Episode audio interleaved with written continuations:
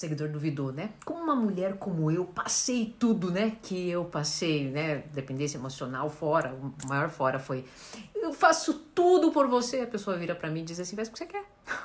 e ela tava certa. Uma pessoa como eu, gente, vamos lá, Shakira, Maíra Card, né? Agora recentemente essa Amanda, mulheres poderosíssimas.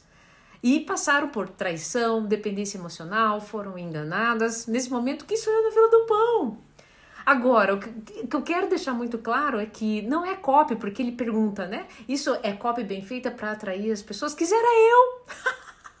que fosse copy, toda essa novela, dependência emocional não escolhe tá? classe econômica, não escolhe é, é, nível intelectual, ela escolhe uma presa que tem Medo. Medo do quê? Medo da essência. Medo de ser rejeitado, medo de não ser aceito, né? De uma necessidade de pertencer o tempo todo para a pessoa, né? Então, assim, eu só serei feliz, né? Eu fico numa identificação, só serei feliz quando aquela pessoa me aceitar. Quando eu, inclusive, ter a vida como todas as pessoas falam que tem que ser, né? Onde eu vou ter, é, casar como todo mundo, ter filho como todo mundo.